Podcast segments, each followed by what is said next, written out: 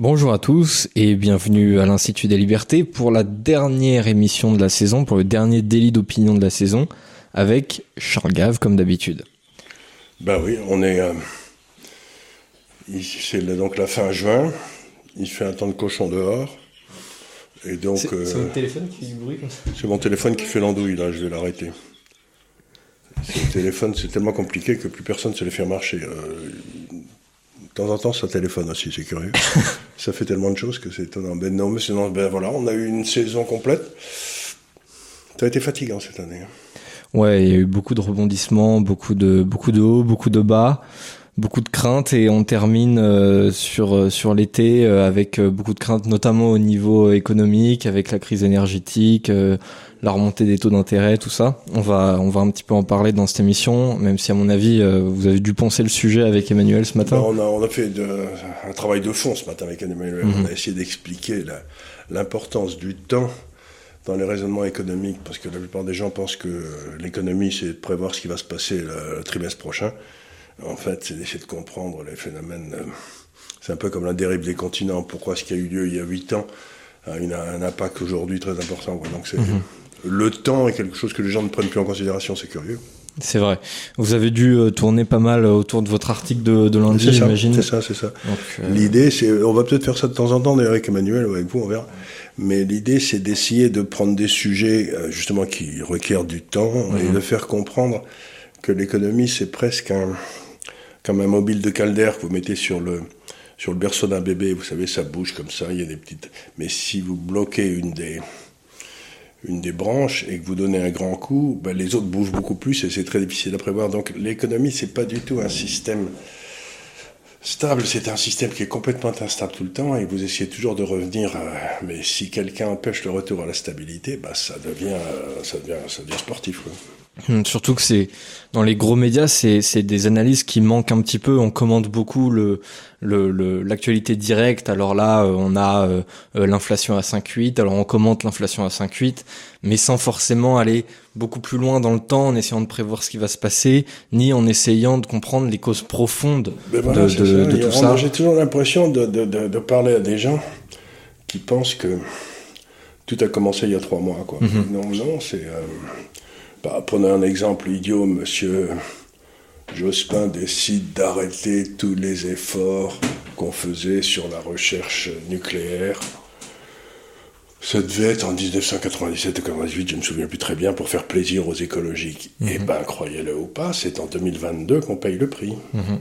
C'est-à-dire cette immense erreur de Jospin, c'est maintenant qu'on va en payer le mmh. prix. Et on va continuer à le payer pendant un bon bout de temps. il va falloir, si on voulait le rattraper, il va falloir mettre au moins 10 ans d'efforts pour essayer de se retrouver là où on était avant qu'il fasse cette, fasse cette imbécilité. C'est ça. Donc c'est ça, c'est ça que les gens ne comprennent pas, c'est l'espèce de, euh, euh, voilà, de, de, de, temps qu'il faut entre une décision imbécile, et parfois elle n'a pas d'effet néfaste tout de suite, mais vous la voyez, euh, regardez quand Madame Merkel a décidé sur un coup de panique à cause de Fukushima de au Japon de, fermer tous les, tous les, tous les réacteurs nucléaires en Allemagne, mais ça a profondément changé tout l'équilibre énergétique mondial. Mhm.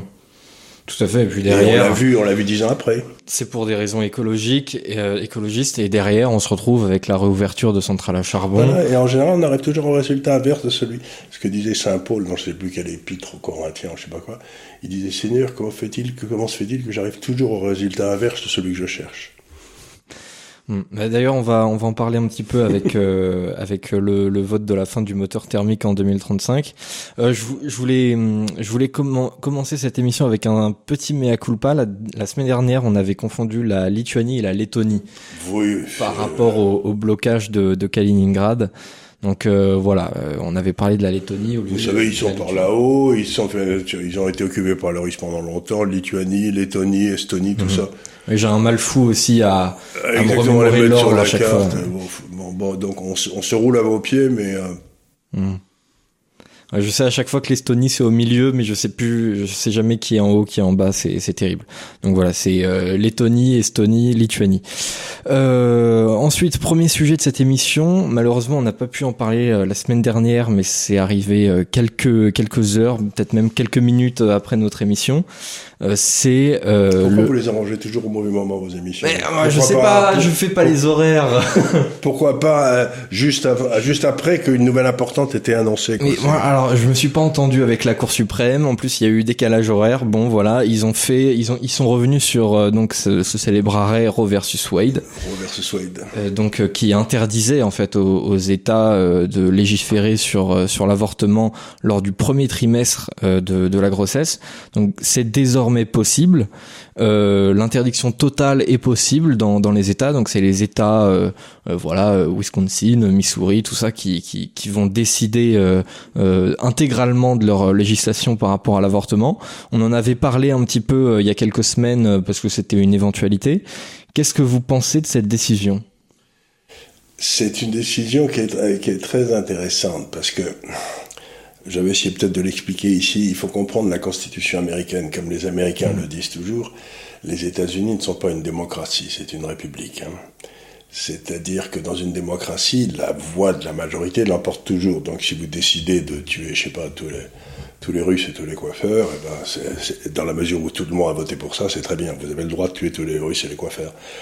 Et euh, bon, ben, ce qui est complètement idiot. Donc il, y a dans la Constitution américaine une série de dispositions qui servent à protéger la loi, la, le, bien-être des minorités, en quelque sorte qu'on puisse pas, que la majorité puisse, pour empêcher la tyrannie de la majorité. Et, euh, et, ce, pouvoir, c'est un pouvoir qui est délégué à des juges qui sont nommés à vie, donc qui ne sont pas sujets des passions. Mais euh, le vrai débat qu'il y a aux États-Unis sur la, sur la euh, Cour suprême depuis très longtemps, c'est ce qu'on appelle, entre ceux qui pensent qu'il faut faire attention à ce que voulaient les fondateurs, ce qu'on appelle le original intent, ou alors est-ce que la, la, Cour suprême doit prendre en compte les évolutions et, euh, et voter en fonction de ce que veut le public? Mais euh, là, ça pose un problème, c'est que ben, on retourne dans la loi de la majorité en quelque sorte, c'est-à-dire que si le public veut tuer tous les tous les coiffeurs, ben voilà, si c'est vraiment bien vu, ben, et donc, dans les années 70, la Constitution, la, Cour suprême avait découvert à la stupéfaction générale qu'il était, il y avait une espèce de droit à l'avortement qui était inclus dans l'esprit des législateurs qui avaient créé la Constitution ce qui avait stupéfait tout le monde, parce que alors là, il disait pas un mot sur l'avortement, personne ça, ça a été un peu déduit euh, de la C'était, c'était une création juridique extrêmement intéressante de dire que c'était le droit de la personne humaine, etc. Bon, c'était, et, euh, et ce que, disaient les législateurs, c'est que le genre de des législations comme ça euh, devait être passé par les États, parce que c'était à eux de... Le, euh, le laboratoire de formation des séquence nouvelle aux États-Unis, ça a toujours été les États. Mais il y a toute une partie de la gauche qui trouve beaucoup plus facile de passer par les juges que de passer par les États, parce que les États, les gens ne veulent pas, ça prend du temps, etc. Est-ce que les juges? Donc ils avaient voté ça et c'était devenu une espèce de vache sacrée. Et ce qu'a simplement dit la, la majorité de cette fois-ci, 6 contre 3, ce qui est quand même pas mal, ils ont dit simplement, bah écoutez, il n'y a jamais rien eu dans la Constitution sur le, sur l'avortement, jamais. Donc, euh, ben, on est désolé, mais c'est un mauvais. Euh, ils ont fait l'hypothèse qu'on pouvait en déduire qu'il y avait des choses. Donc, donc, pour essayer de comprendre ce qui se passe, il faut essayer de comprendre ce que c'est que la Constitution américaine. Il faut comprendre le débat qui a lieu aux États-Unis depuis toujours entre ceux qui sont original intent ou euh, évolutifs. Et ben, ce qui s'est passé, c'est qu'on a des juges, mais c'est pas la première fois que les juges reviennent. Il y avait toute une série de mesures qui étaient favorables, par exemple, à l'esclavage et qui ont été euh, retoqués par les par Tout à fait, oui, ça, ça arrive souvent. Ça arrive souvent, donc c'est pas la fin du monde, et puis chacun des États a le droit de prendre euh, mhm. ses décisions comme il l'entend. Donc voilà, c'est pas. C'est. C'est une victoire de la loi sur l'opinion publique. Mhm. Euh, certains ont, ont parlé, euh, pour évoquer cette décision, pour analyser cette décision, certains ont parlé d'un effet du gouvernement des juges Or, précisément, c'est le contraire. C'est auparavant les juges qui disaient aux États comment faire, comment organiser la société. Et surtout, et surtout, les juges avaient interdit aux États, alors que c'était prévu par la Constitution, de traiter un certain nombre de problèmes sociaux, dont l'avortement. Donc, ça a été le gouvernement des juges, c'est cette décision qui a été prise dans les années 60. Tout à fait. Et, et, et ouais, c'est ça, c'était en 73. Et donc euh, cette euh, cette décision là, cette nouvelle, c'est justement l'inverse. C'est les juges qui redisent aux États, je vous redonne votre pouvoir total. C'est un, c'est un mouvement qu'on va peut-être beaucoup voir aux États-Unis, c'est-à-dire que un peu partout, les gens se rendent compte que ce mouvement qu'on a eu depuis 45 à peu près de centralisation du pouvoir, centralisation du pouvoir, etc., euh, à Washington, euh, ou dans tous nos pays, chez nous ça a été grotesque, enfin, est en train d'amener à des sociétés de plus en plus fragiles et de plus en plus dangereuses. Donc peut-être une façon de rendre la société plus, plus agréable à vivre, c'est de rendre des pouvoirs aux locaux, de façon à ce qu'il y ait une série de problèmes qui, peuvent être résolus à l'échelle locale, qui soient résolus à l'échelle locale et qu'on n'ait pas sans arrêt besoin de demander son avis à M. Macron sur je ne sais quel sujet. Quoi. Donc il me semble que tout mouvement qui va vers la prise de décision allant plus au niveau local qu'au niveau central est un mouvement euh, de bonne qualité. Mmh. Je pense qu'en plus de ça, c'est de plus en plus nécessaire en Occident on voit par exemple aux, dernières élections présidentielles aux États-Unis, on voit bien comment on se partage le vote entre les, grandes villes et puis euh, et puis euh, ce qu'on appelle le Midwest, donc euh, la campagne américaine. Ce qu'on appelle le flyover country, le pays aussi on fait, on fait que voler au-dessus, on s'arrête jamais. C'est ça. Donc si on décide tout à Washington, forcément on va avoir Washington étant une grande ville, c'est majorité très large démocrate. Donc nécessairement si on décide tout à, Washington, tous les États-Unis vont être les cours de justice de Washington sont extraordinairement à gauche. Parce que vous savez, il y a des, par exemple, on sait très bien que la Californie a des juges à gauche, mhm. euh, Washington a des juges à gauche, au Texas, ça sera des juges beaucoup plus conservateurs et tout.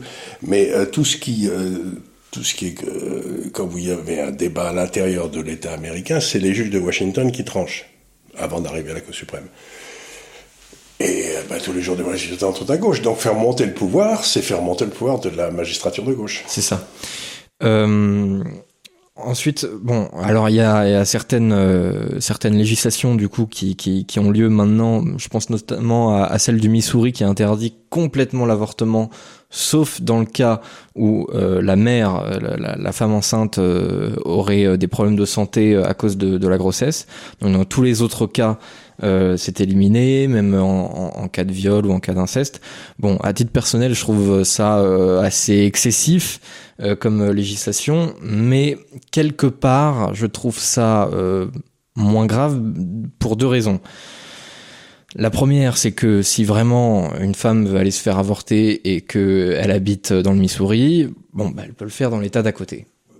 Voilà, c'est trois heures en voiture, peut-être, pas plus, je pense. Donc quelque part c'est un peu moins grave. D'autre part, si la population de l'État qui est visée par une législation extrêmement restrictive n'est pas d'accord avec cette législation, euh, elle peut tout à fait changer de majorité euh, deux ans plus tard. Donc euh, derrière, en plus, j'imagine que la majorité démocrate s'empressera très vite de revenir sur toutes les législations anti-avortement. Donc si euh, si ces législations, euh, si ces lois euh, perdurent dans le temps, c'est que quelque part la population locale le veut. Donc quelque part il y a, il y a une justice là-dedans. Donc euh, moi je suis plutôt favorable à cette décision, même si elle rend possible certaines euh, certaines lois euh, que que je n'appuie pas. Maintenant il y a des excès, je trouve des des deux côtés. Il y a quand même des, comme des États jusque quasiment la dernière semaine. Qui tout à fait. Qui simplement de l'infanticide. Il y a une culture de l'avortement aussi aux États-Unis. On le sait assez peu en Europe et, et réciproquement d'ailleurs. Euh, aux États-Unis, on ne sait pas que la, les lois vis-à-vis -vis de l'IVG en Europe sont beaucoup plus restrictives que celle de beaucoup d'États américains. Surtout de l'Est, le Massachusetts, etc. New York, c'était effrayant. C'est ça, on peut aller dans certains cas à plus de 24 semaines, Donc, les euh, enfants le troisième trimestre. C'est ça, on peut aller dans, dans certains cas euh, jusqu'au troisième trimestre, même si c'est relativement rare et que souvent c'est pour des, des questions de problèmes de santé, euh, ça, ça arrive quoi, et on n'a pas forcément besoin de donner un motif légitime pour le faire. Donc là, je trouve que c'est de, de l'autre versant beaucoup beaucoup trop excessif. Maintenant, sur le plan politique, je me dis, est-ce que c'est une bonne idée de faire ça pour les républicains, surtout avec les midterms qui arrivent? Euh, c'est pas vous savez, quand vous, quand vous prenez une décision importante comme ça, les élections du, de la prochaine, l'élection cantonale à la fin de la semaine, n'importe quoi, n'ont strictement aucune importance. C'est une décision de principe qui a été prise de rendre des pouvoirs aux États. Et euh, à n'importe quel moment dans l'histoire, tout le monde a rigolé en disant que c'était pas le bon moment, puisqu'il y a des élections tous les deux ans aux États-Unis. Donc, euh, en plus, je crois qu'il y a à peu près 70% des Américains qui sont hostiles à, aux avortements, en particulier tardifs. Donc euh, les gens, les démocrates poussent des cris en disant c'est une perte de liberté totale, une perte d'autonomie pour les femmes. Euh, je serais bon, ça se passe euh, assez mal autour de Washington, autour de, de Boston, des choses comme ça, mais je suis pas certain qu'il y ait une majorité d'Américains qui soient pour l'avortement comme méthode de contraception. Oui, ça. Je suis persuadé qu'il y en a 70-75% qui sont contre. Ça, tout à fait. D'ailleurs, euh, je, trouvais ça intéressant, c'est que depuis Roe versus Wade, donc il y a plusieurs mesures dans, dans, dans l'opinion euh, sur toutes les. Euh, est-ce que est-ce que l'avortement doit être doit être légal avec certaines restrictions? Est-ce que l'avortement doit être légal sans aucune restriction? Est-ce que l'avortement doit être totalement illégal? Ce genre de choses. Et l'opinion américaine est totalement stable en fait, depuis la décision de 1973, alors qu'on aurait pu s'attendre à ce qu'elle soit peut-être de plus en plus euh, euh, libérale pour, pour, en faveur de, de, de l'avortement, quoi. Donc, euh, je, je, trouve ça intéressant. C'est un vrai débat de vent, cette histoire de l'avortement, parce que, en principe, le droit, c'est la protection, c'est la protection du faible contre le fort. Euh, bon, alors la femme qui est enceinte, qui ne veut pas de bébé, elle est par définition faible. faible. Donc on se dit donc elle doit être protégée, elle, mais en même temps, l'enfant qu'elle porte, il peut être beaucoup plus faible qu'elle. Donc moi, quand je regarde ça, j'ai encore une fois, c'est des, dans des endroits où le législateur euh, doit y aller, mais avec une main tremblante. Quoi. C'est pas il, y a, il y a 40 ou 50 ans, quand j'étais jeune, il y avait des gens qui essayaient de créer en laboratoire les conditions de la vie. Vous savez, on avait été, je sais pas quoi, des mhm. températures, du soufre, j'en sais rien. on n'y est jamais arrivé. On est beaucoup plus loin de recréer artificiellement la vie qu'on ne l'a jamais été aujourd'hui. C'est un truc, on n'y comprend rien, quoi. Et donc, on interdit, on intervient dans cette histoire de création de la vie. On ne sait pas. On sait très peu de choses. Mhm. On sait très peu de choses et, on n'est jamais d'accord. Et en plus, on est d'accord. Et puis alors, euh, bon, il y a, bon, je sais pas, mais il y a des, je sais pas, il doit y avoir d'autres. Euh, puisqu'il y a, y, a, y a beaucoup d'arguments qui sont avancés, mais en fait qui n'ont pas forcément lieu d'être, puisque typiquement il y a, y a, un argument qui est très souvent avancé euh, par par la gauche, par les démocrates, c'est mon corps, mon choix, les droits de la femme, etc. Sauf que en face, le, le conservateur va estimer que justement il ne s'agit pas de son corps, mais de celui de l'enfant qu'elle porte. Euh, et donc on doit considérer que c'est un enfant, que c'est un être vivant. Ensuite, à partir de quel moment l'est-il À partir de quel moment, voilà. Est-ce qu'il y, a, est y a une rupture Avant, c'est pas un enfant, puis après, le lendemain, ça l'est. Tout ça, on n'en sait strict rien. Donc je trouve tous les gens qui ont beaucoup d'autres qui, qui, qui, qui, racontent des choses avec beaucoup d'autorité sur ça.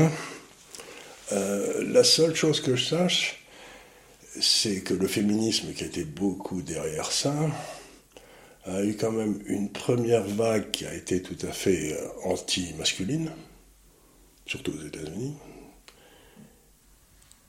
Et là, il me semble que le féminisme aux États-Unis est en d'arriver dans quelque chose de nouveau, qui est l'anti-procréation. C'est-à-dire que les, féministes, aujourd'hui aux États-Unis, non seulement elles n'aiment pas les hommes, mais elles n'aiment pas les bébés non plus. Mm-hmm. C'est-à-dire que tout ce qui les empêche de ne pas avoir de bébé est considéré comme, dans le fond, un, affreux réactionnaire. Mais je ne sais pas si c'est le but de toutes les femmes de ne pas avoir de bébé. Moi, j'en ai vu quelques-unes qui étaient contentes d'avoir des bébés. Oui, mais d'ailleurs, il y en a même qui en ont. Je suis tombé sur une photo euh, absolument terrifiante où il y a euh, donc une femme qui est enceinte, qui est bien enceinte, hein, euh, au troisième trimestre au moins, au sixième mois au moins et euh, sur son sur son ventre, il y a écrit not a human. Donc ça veut dire que euh, elle dit euh, voilà ce que je porte dans mon dans mon ventre, ce n'est pas un humain. Donc ça veut dire que en fait son, son bébé qui est peut-être à 6 ou 7 mois, elle peut le jeter à la poubelle et derrière ça, ça, ne signifie rien. Bah non, c'est pas vrai. Non, mais c'est pas vrai et puis en plus je suis pas certain que ce soit ce que ressent la majorité, je suis pas une femme Les gens ont dû remarquer. Mais, euh, je pense. Cette moi, j'ai. Si j'ose dire. Euh, j'ai toujours été un père avec une âme de mère, donc j'aurais. Euh, sauf que j'aurais pas été très doué, mais. Je, ça doit être le pied de faire un bébé, quoi. D'avoir un bébé. Je veux dire, de, de voir un être humain sortir de soi, ça mhm. doit être incroyable comme sentiment. Oui, je, je pense aussi, oui. Après, peut-être que l'entre-deux est un peu compliqué, mais... Euh... il faut s'en occuper après ça, mais... je sais pas, moi, il y, a des, y a des choses qui... Il y a une espèce, de, ce que disait Jean-Paul II, il y a une espèce de tentation de la civilisation de la mort chez une, dans notre civilisation aujourd'hui que je trouve un peu inquiétante. Effectivement, oui. Et cette, cette espèce de refus de la vie, c'est un truc qui me met mal à l'aise. Mhm, effectivement. Donc euh, voilà, c'est un, un, sujet un petit peu, un petit peu compliqué. Hein. Euh, et alors, s'il y a un truc où je demande à personne d'être d'accord avec moi, euh, moi je suis pas d'accord avec moi-même. Donc, ouais. vous voyez, donc c'est pas la peine d'essayer de, prétendre que vous avez la solution. Simplement, il y a, encore une fois, c'est des sujets comme disait De Gaulle, le, prendre une décision en politique, c'est pas choisir entre une bonne et une mauvaise solution, c'est choisir entre deux mauvaises. Et j'ai vraiment l'impression que l'avortement, ça fait partie de ces catégories-là. C'est vraiment, il y a, quoi que vous choisissiez, c'est nul. Ouais, moi aussi, j'ai un peu, j'ai un peu ce sentiment-là. Euh, derrière, en France, il y a un peu une surréaction que, que je trouve, euh, que moi je trouve un peu les partisans de cette civilisation de la mort, qui un, un, peu déraisonnable, qui, qui qui veut euh, constitutionnaliser du coup l'avortement. C'est-à-dire que de l'autre côté de l'Atlantique, euh, euh ce, ce n'est pas euh, constitutionnel, c'est au niveau des États. Et donc en France, derrière, il y a une surréaction comme ça. On veut absolument protéger ce, de manière constitutionnelle le droit à l'avortement.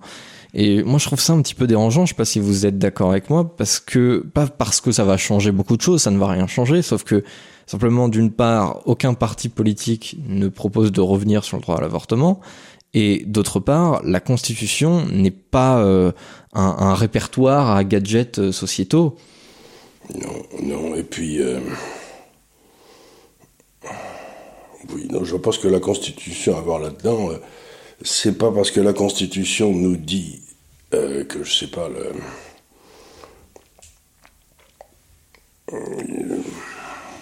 la Constitution peut, nous dire des imbécilités, je veux dire,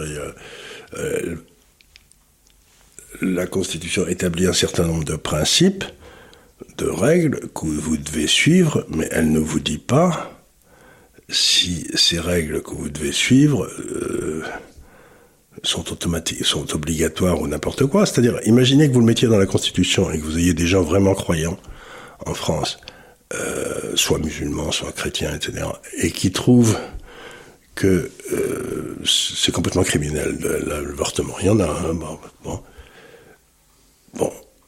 Mais à ce moment-là, ça veut dire que vous introduisez dans la Constitution un acte de crime. Oui, pour, pour ceux qui considèrent que c'est un crime, effectivement, oui. Et à ce moment-là, vous ne pouvez plus respecter la Constitution si vous êtes un citoyen. Mm. Donc, introduire dans la Constitution quelque chose qui peut être considéré comme un crime par quelqu'un d'autre, ça me paraît un peu couillon. Et puis, encore une fois, je trouve que c'est pas fait pour ça. C'est-à-dire que la, Constitution, c'est l'organisation des pouvoirs publics. Et c'est l'organisation du débat de façon à ce qu'il reste. Mais il peut y avoir un débat sur l'avortement, ça me paraît normal. Mais si vous mettez dans la Constitution que l'avortement est constitutionnel, il peut plus y avoir de débat sur l'avortement. Effectivement, oui aussi. Et derrière, euh, il y a, y, a, aussi une confusion énorme entre euh, ceux qui veulent euh, comment dire augmenter le, le, le, délai à chaque fois et qui reproche euh, à ceux qui ne veulent pas l'augmenter. Donc aujourd'hui en France, on a 14 semaines euh, qui reprochent à, ceux qui ne veulent pas l'augmenter d'être tout simplement anti-avortement. Donc en fait, on a un débat qui est juste à ce niveau-là en France. C'est-à-dire qu'on a une gauche qui est globalement pour euh, aller au-delà des 14 semaines. On a une droite qui est pour aller soit rester au statu quo, soit peut-être revenir à 12. Euh, mais enfin, on va pas plus loin que ça. Il n'y a, y a pas de nécessité en France de, de, de mettre ça dans, dans la Constitution. Je, je trouve que c'est une manœuvre purement politicienne de la part de la République en marche pour essayer de se mettre pas trop mal avec euh, la, la NUPES et peut-être essayer de faire des, des, alliances de fait pendant le quinquennat. Quoi. Non, je suis d'accord. Euh, il y, a, y, a des endroits où les politiciens vont à toute allure, mais à chaque fois ils se déshonorent. Quoi. Alors, on a un autre petit dossier. Donc, euh, hier, on a voté au, niveau de l'Europe. Euh, les, les 27 ont décidé au niveau de l'Europe, de l'Union européenne plus exactement, euh, la fin du moteur thermique en 2035, ce qui soulève plusieurs problèmes. J'ai quelques chiffres. Hein, j'ai préparé mon dossier. Donc aujourd'hui, on a euh, seulement quelque part 62 euh, 000 bornes de recharge pour des voitures électriques, ce qui est en dessous de ce qu'on avait prévu d'avoir. Euh, il y en a 90% qui sont chez des particuliers, donc il faudra évidemment que l'État mette énormément de milliards pour en placer un nombre inimaginable dans toute la France.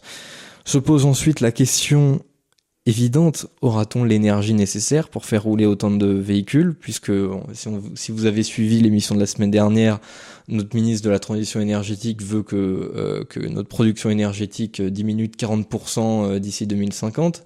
Donc ça va être compliqué euh, pour Surtout faire... si on a un rapport de 1 à 1, comme j'ai souvent dit, entre la, la croissance le niveau de vie et l'énergie, ça veut dire que notre ministre de la Transition énergétique, il, s'attend à ce que notre niveau de vie baisse de 40%. Ce qui, compte tenu des mesures qu'il prend d'ailleurs, me semble complètement assuré. on m'a l'air en bonne voie. tout de suite, dès que l'objectif c'est la décroissance, on y arrive. Hein. Ah, ça, ils sont les, sont les plus doués pour ça. Donc euh, voilà, pour, pour faire euh, normalement rouler 15 millions de véhicules électriques, sachant qu'aujourd'hui on roule, euh, on a 40 millions de véhicules globalement dans tout le pays, il faudrait augmenter notre niveau notre masse d'électricité d'au moins 50% ce qui est absolument gigantesque. Hein. Euh, à mon avis, on va pas du tout euh, y arriver.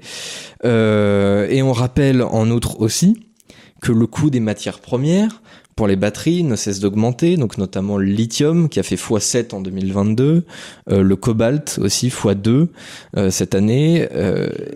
et puis voilà, donc toutes les toutes les matières premières pour construire les, les c'est très Je vous signale que ça fait à peu près 30 ans, 25 ans quand l'écologie est devenue à la mode qu'on a cessé de faire les moindres investissements dans tout ce qui était mine de cuivre, mine de nickel, mine de ceci, mine de cela, parce que c'était très mauvais pour la planète. Mais alors maintenant, on découvre que ce qui est très bon pour la planète, c'est l'électricité. Bon, je suis très content. Mais manque de peau, l'électricité, ça suppose qu'on ait fait des mines 15 ou 20 ans après. Donc on, est ramené au problème précédent, ce que je trouve un moyen de rire, c'est-à-dire qu'on est tous d'accord qu'il faut plus d'électricité, mais pour faire plus d'électricité, on aurait dû faire des mines il y a 20, il y a, 20 ans. Et on ne les a pas faites. C'est ça. Donc comment vous allez faire plus d'électricité sans les matériaux constitutifs pour faire plus d'électricité? C'est une question que se posent jamais les politiques. Hmm, exactement. D'ailleurs, au niveau euh, écologie aussi, puisque c'est une décision qui est censée être euh, écologique, euh, je rappelle qu'en moyenne, un véhicule euh, électrique doit rouler quand même 50 000 km pour commencer à être plus écologique qu'un véhicule thermique. Parce qu'en fait, le véhicule thermique, euh, bon, il commence avec une empreinte carbone qui est pas forcément énorme, euh, sauf que au fur et à mesure, euh, voilà, il recrache du CO2, euh, donc on n'est pas on n'est pas au top niveau écologie. Sauf que le véhicule électrique, lui, il va commencer en fait avec une empreinte carbone extrêmement élevée pour tout ce qu'aura fait tout, tout, ce qu'on aura fait pour la carrosserie, notamment pour la, la, batterie qui nécessite beaucoup de beaucoup de choses. Euh, donc euh, voilà, 50 000 bornes quand même pour euh, pour commencer à être plus écolo qu'une voiture thermique, c'est pas c'est pas au top. donc qu'est-ce que vous inspire cette cette décision? On pense pas, on pense jamais aux conséquences en fait. En fait, aujourd'hui, les décisions, c'est des déclarations d'intention. Mmh, ouais. On fait une grosse déclaration d'intention en disant, vous savez, à partir de maintenant, il y aura plus que de l'électricité. Et puis ensuite, on demande à son chef de cabinet, bon, alors, euh, comment, euh, comment on fait comment, on fait Et le chef de cabinet dit, j'en ai pas la moindre idée, parce qu'il a fait Sciences Po, le pauvre garçon. donc il n'y il, il, connaît rien. Et il s'est passé un phénomène qui m'a paru tout à fait curieux, je sais un peu ça, c'est qu'il est passé sur les euh, systèmes YouTube américains, etc., une vidéo de Macron parlant à Biden. Je ne sais pas si vous l'avez vu. Mmh. C'était très intéressant parce que Macron était parlé à Biden et s'était pris par les télévisions, il s'en rendait pas compte. Et Macron disait à Biden, alors j'ai eu euh, l'émir du Qatar, qui est un des copains de Macron, et il m'a expliqué qu'il n'avait pas un baril à, à, produire en plus, qu'ils étaient à fond la caisse, qu'ils ne pouvaient rien produire de plus. Et, et euh, continue Macron, euh, Apparemment, euh, il avait, le migrant du Qatar avait eu le, patron d'Arabie Saoudite, mhm. qui s'appelle MDS ou je sais plus quoi, euh, le grand gars là. Ouais, MBS, ouais. MBS et lui avait et, le type de MBS avait dit euh, ben moi non plus j'ai que peut-être que 150 000 barils mais on est complètement aussi au taquet on peut pas produire plus de pétrole. Et donc Macron disait à Biden il faudrait quand même que vous arrêtiez de faire l'imbécile sur la production de, pétrole aux États-Unis parce que si vous produisez pas de pétrole aux États-Unis on, on est très mal. Ça veut dire quoi? Ça veut dire que Macron a été probablement prévenu avant-hier qu'il y avait un gros problème de ressources énergétiques et qu'on euh, risquait de rentrer dans une situation absolument explosive si la Chine se remettait en route. Ça fait jamais que deux ans qu'on le dit ici, quoi, que ça va arriver. Et d'ailleurs, ça arrive. Donc,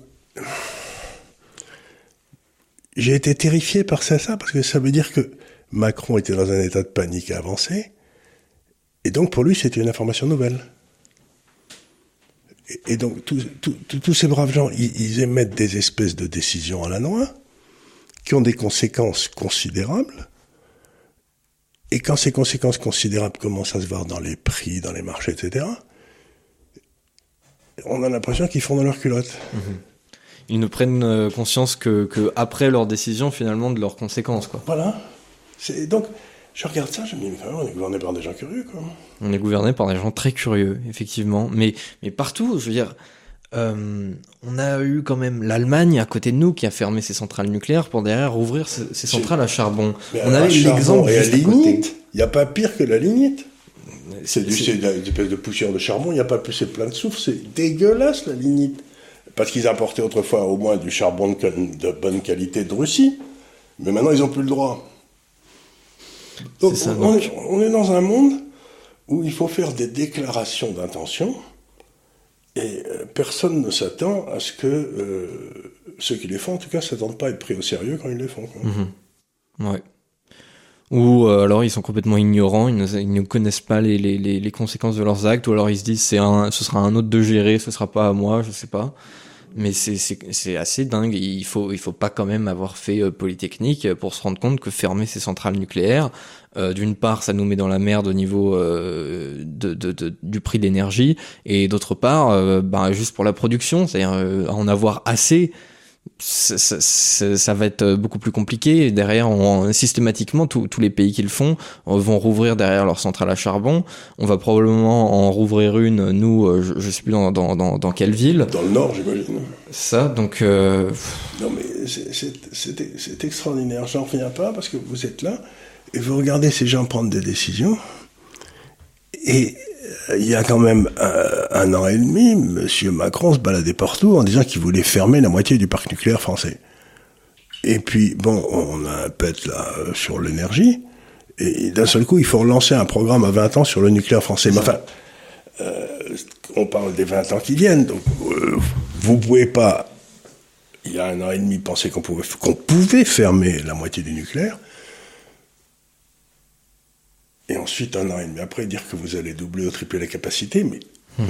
comment on revient, on revient sur ce qu'on disait au début, la, la, la, la, conscience du temps long un EPR euh, nucléaire, ça se fait pas en deux secondes, ça se fait euh, en 20 ans. Donc euh, effectivement, si on prévoit des, des, des, trucs sur 20 ans, bah faut, faut le faire en conséquence. Sauf qu'on va pas dire fermer une centrale, c'est beaucoup plus rapide que qu'en créer une. Du coup, on va fermer Fessenheim et derrière on se dit ah bah merde, on va pas avoir assez d'électricité pour tout le monde. Non mais on avait fermé Fessenheim parce que Hollande, pour faire venir aux écolos dans je ne sais pas quelle élection qui n'avait aucune importance, avait permis de fermer Fessenheim. Donc on tenait les promesses de Hollande. Mais si,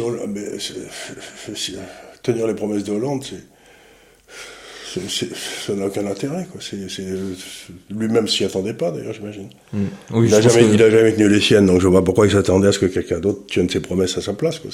Oui, je ne sais pas si les écolos, d'ailleurs, au final, sont particulièrement contents euh, qu'on ait fermé Fessenheim, puisque de toute façon, ils, veulent, ils veulent souvent tout ou rien. Ils veulent qu'on ferme tout ou alors rien. Ils sont, ils sont jamais contents du, la demi-mesure. Euh, bref, dernier sujet euh, avant de partir en vacances. Euh, on va on va discuter un petit peu de la de la Russie, notamment de l'état économique de la Russie. Il y a il y a certaines choses que que j'ai du mal à comprendre parce que le rouble se porte très très bien. Ben c'est vraiment la, la meilleure monnaie de cette année.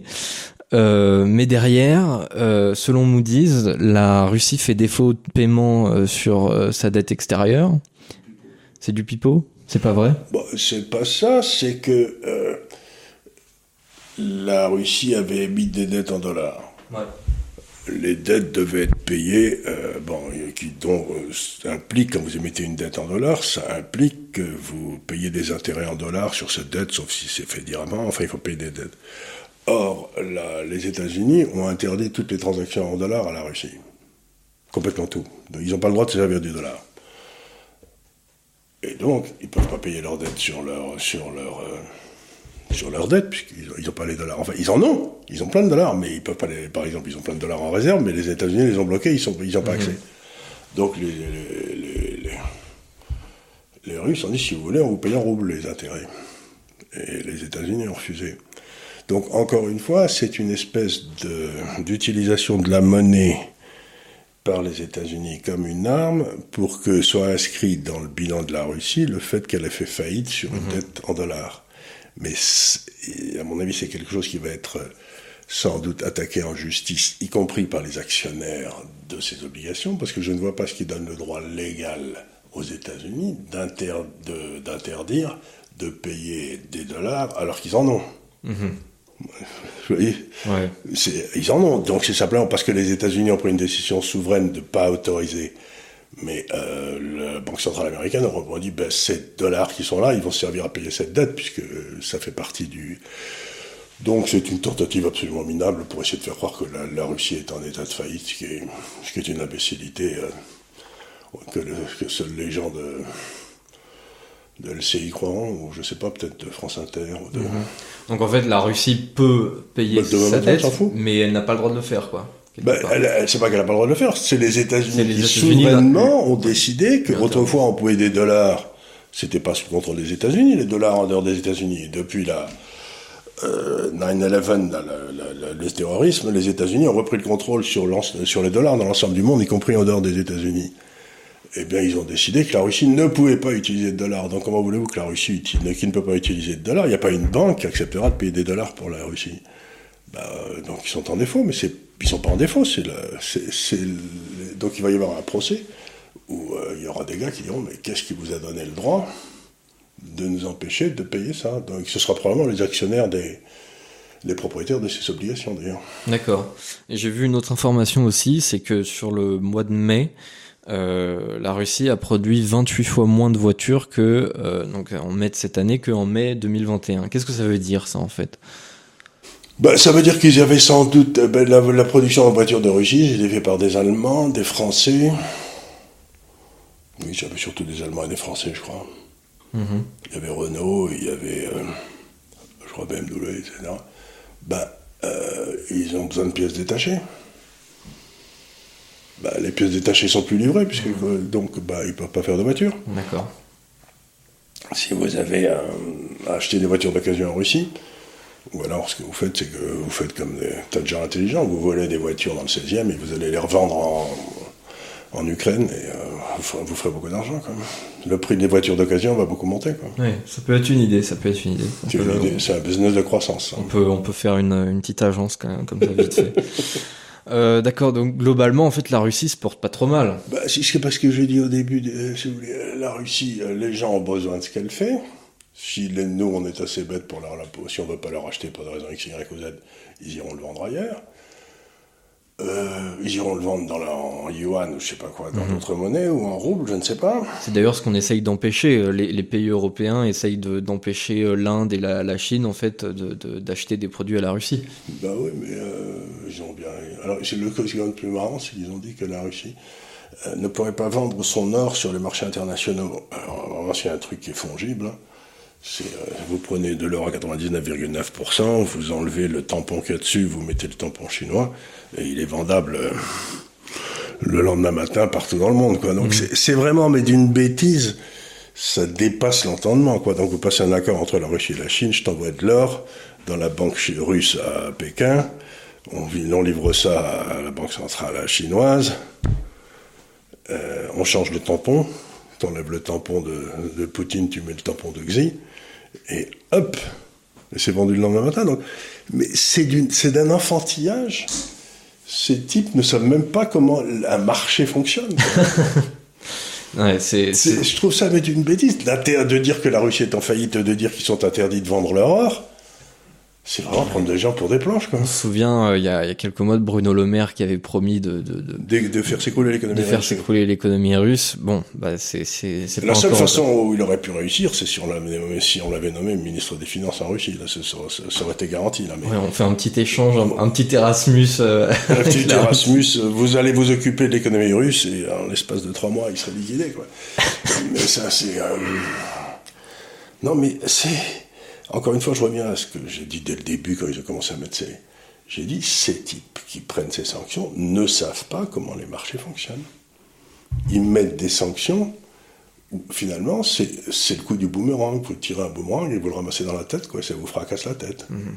Mais ils sont, ils sont à un niveau d'incompétence. Mais ce que je trouve très inquiétant, c'est qu'autrefois, vous aviez des gars qui étaient incompétents. Mais il y avait des gars autour d'eux qui savaient vaguement quand même, qui étaient, qui avaient un petit peu de, vous avez l'impression aujourd'hui que les gars au pouvoir euh, sont incompétents, ce qui est, mon Dieu, bien naturel, mais que leurs conseillers sont encore plus incompétents qu'eux.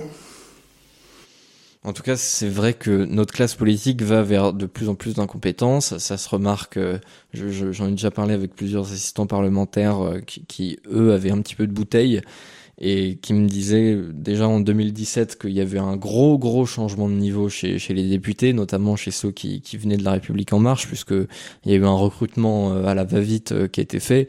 Je pense que c'est peut-être encore plus le cas aujourd'hui. Euh, il y a des députés vraiment très très jeunes. Il y a ce jeune Louis Boyard, député de la FI, qui est visiblement est encore plus jeune que moi. Il a un mois de, de moins. Donc euh, ça, fait un peu peur effectivement parce que ces gens-là derrière vont se retrouver euh, mécaniquement euh, dans les ministères. Je suis, moi, je vous savez, c'est ce que j'avais écrit ou dit il y a quelque temps. On est en train d'arriver dans l'ineptocratie, vous savez, c'est où les gens les moins, les moins capables de gouverner sont élus par les gens moins capables de produire. Et ça, c'est l'ineptocratie. Bon, on est en plein dans l'ineptocratie, quoi. Donc ça. Et apparemment, on n'est pas tout à fait prêt d'en sortir. donc on va terminer sur cette note, euh, ma foi, tout à fait euh, négative pour partir en vacances. Mais non, peut-être pas. Regardez par exemple, ce qu'on peut espérer, c'est que, ils auront peut-être euh, la conscience de leur nullité. Ils décideront de ne rien faire. Peut-être. Ce qu'on peut espérer, c'est qu'on soit déjà au fond du trou, qu'on puisse pas aller plus loin. mais oui, mais si, je... ne inquiétez pas, ils, creuseront, ils creuseront, ça ne me fait pas de soucis. Ils sont au fond du trou, ils creusent aussi. Peut-être euh, avant de partir en vacances, on peut peut-être euh, donner des conseils de lecture. Je me disais, euh, est-ce que est-ce que vous auriez quelques conseils de lecture pour nos pour conseils de lecture Alors les, les, choses sérieuses. Alors, je vais vous bon. Euh, vous savez, de temps en temps, vous avez un livre qui change votre vie. Parce que, mhm. bon, ben, il y a d'autres. Bon, celui qui a probablement le plus changé ma vie, c'était Du pouvoir de Bertrand Jouvenel, qui est un bouquin qui a été publié dans les années 45, et qui est une réflexion sur la nature du pouvoir politique, et qui, m'a laissé absolument euh, assis par terre, tellement c'était profond. Bon, alors, bon, j'ai bien aimé ça. Il y a, je, l'ai déjà dit dans d'autres émissions, mais j'ai vu aussi, j'ai été très impressionné aussi par René Girard dans ces, dans ces discussions-là. Parce que René Girard, au début, il a, mis en jour le, le monde, si vous voulez, de la jalousie, du bouc émissaire, etc. C'était très intéressant. Et ensuite, il a croisé ça avec euh, une réflexion sur le christianisme qui était extraordinairement intéressante. Et trouve que la dernière partie de sa vie où les deux se croisaient bien, c'était passionnant. Il avait écrit un tout petit bouquin, euh, une note d'interview avec des gars qui s'appelaient, euh, je ne souviens plus d'ailleurs, euh, mais qui s'appelait J'ai vu Satan tomber comme l'éclair. Donc, si vous avez vraiment des moments de, de grande solitude cet été, ben, si vous voulez du pouvoir, j'ai vu Satan tomber comme, Satan tomber comme l'éclair, c'est mais je voudrais dire quelque chose sur les livres. Moi, il m'est arrivé dans ma vie de tomber sur des livres, comme la première fois que j'ai lu Solzhenitsyn ou des choses comme ça. J'étais tellement excité, pas idiot, hein, que j'étais obligé de m'arrêter de lire pendant un petit moment. J'étais tellement euh, ébloui parce que je lisais que j'arrêtais de lire et puis euh, Il y a des livres comme ça, effectivement, on regrette presque de les avoir lus parce que le sentiment de les découvrir est, tellement satisfaisant qu'on se dit, mais j'ai envie de l'oublier immédiatement et de le redécouvrir. Et, surtout, vous, vous vous baladez dans un monde qui est incompréhensible, et puis vous avez ce gars qui vous explique, et d'un seul coup, vous voyez les choses qui s'animent, et vous comprenez en effet que c'est lui qui a raison. Donc cette façon qu'ont certains grands esprits de vous illuminer comme ça, comme un éclair dans une nuit d'orage, et donc, euh, oui, il y, a quelques bouquins qui m'ont donné cette impression. Il y, a aussi, du, y a aussi euh, l'histoire d'Arnold Toynbee, il y en a quelques-uns comme ça qui m'ont laissé, mais pantois, quoi, mhm. sec, sec par terre, mais, mais j'étais tellement excité que je m'arrêtais, quoi, parce que je faisais une surcharge, vous voyez, ça chauffait trop là-haut. En tout cas, si jamais vous cherchez des bouquins et que vous savez pas trop vers quoi vous diriger, il y a une liste à la fin de l'institut. Euh, il y a, y a, alors oui, effectivement, oui, j'avais oublié, mais il y a une liste sur le blog. Euh, et je ne peux que vous conseiller, euh, si jamais vous êtes à Paris de ou que vous passez à Paris, euh, de passer par euh, la nouvelle librairie. à chaque fois, dès, dès, que je m'ennuie un peu dans le quartier à Luxembourg et que j'y fais un passage, je trouve toujours quelque chose qui m'intéresse. donc voilà, je, je, ne peux que conseiller cette, cette librairie formidable. Dans les grandes bandes dessinées, pour ceux qui sont, il y a la Zizanide la zizanide, euh, Astérix, Goscinny, mhm, qui a le, rôle de la jalousie. Il y a, euh, bah, il y a le. Celui que j'aimais bien, c'était le. Comment il s'appelait Celui où Bélix devenait homme d'affaires. C'était je l'ai pas. Vous l'avez pas Si, si, c'était avec Chirac qui découvrait la politique keynésienne, c'était à mourir de rire. Donc vous avez quand même, dans un certain nombre, vous avez le Niné Marsupilami, qui est une façon d'être... Vous avez le Strumpfissime, qui, qui est un merveilleux euh, livre sur la sur la cinquième, sur la constitution de la cinquième. Donc, dans les bandes dessinées, vous avez parfois des trucs qui sont beaucoup plus profonds que ce qu'il apparaît au premier abord. Tout à fait, oui, ça c'est vrai. Donc, et puis c'est moins fatiguant à lire que les autres, mais, mais c'est assez rigolo. C'est vrai. Donc voilà, je ne peux que souhaiter de très bonnes vacances à tous nos auditeurs. Euh, la semaine dernière, euh, dans, dans l'émission qui n'est d'ailleurs pas encore sortie, je crois. Elle est sortie hier soir. Elle est sortie hier soir. Alors, euh, j'avais dit que qu'on avait dépassé les 170 000 abonnés. Euh, j'ai regardé ce matin, on est à 175 000, un peu plus. donc ça, ça va très vite. au boulot, là. On peut peut-être atteindre les, les 180 avant de partir, avant que la chaîne parte en vacances. Euh, donc voilà, je, je, ne peux que aussi vous rediriger évidemment vers le blog de l'Institut des Libertés et notamment vers l'article de lundi euh, sur euh, l'euro. C'est un article un peu plus long que d'habitude, euh, mais qui vaut tout à fait le détour. Et qui est d'ailleurs tout à fait intelligible, hein, voilà, donc écrit par Charles ici présent.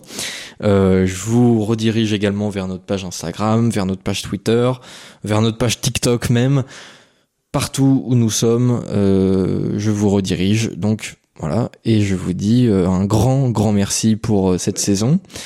Et euh, bah, on se revoit en septembre. Et on a du boulot, on a du boulot devant nous. Hein. On va prendre quelques notes sur ces vacances et puis on va se retrouver en septembre. devant nous parce que il y en a des choses à faire. Ah oui, oui, bah c'est sûr, on part de très loin, donc au moins on manque pas d'activité. On manque pas d'activité. Donc merci beaucoup et à la prochaine. À Passez de bonnes vacances.